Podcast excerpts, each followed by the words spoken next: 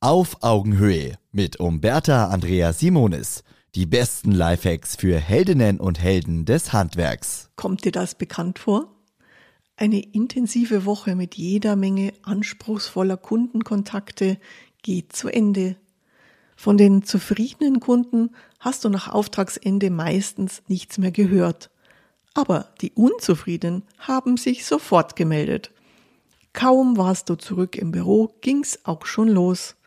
Gefühlt überwiegen für dich also oft Reklamationen und unangenehme Gespräche, obwohl du richtig gute Arbeit geleistet hast. Denn es gilt leider immer noch, nicht geschimpft ist genug gelobt. Negative Nachrichten und Schlagzeilen bestimmen nicht nur die Medien, sondern auch unsere Erinnerung.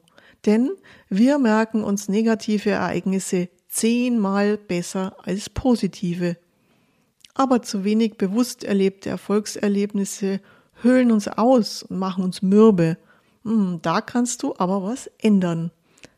Eine wichtige Quelle von Kraft und Unterstützung können deine Kollegen und auch Führungskräfte sein. Denn wie man in den Wald hineinruft, so halt es heraus.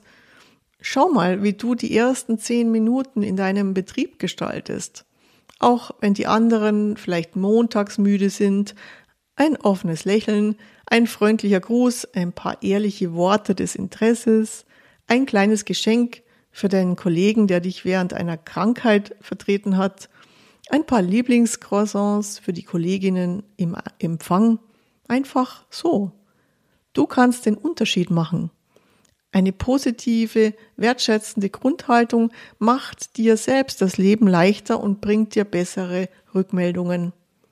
Wenn du in den Tag startest, werde dir also bewusst, mit welchen Gedanken und Einstellungen du anderen heute begegnest.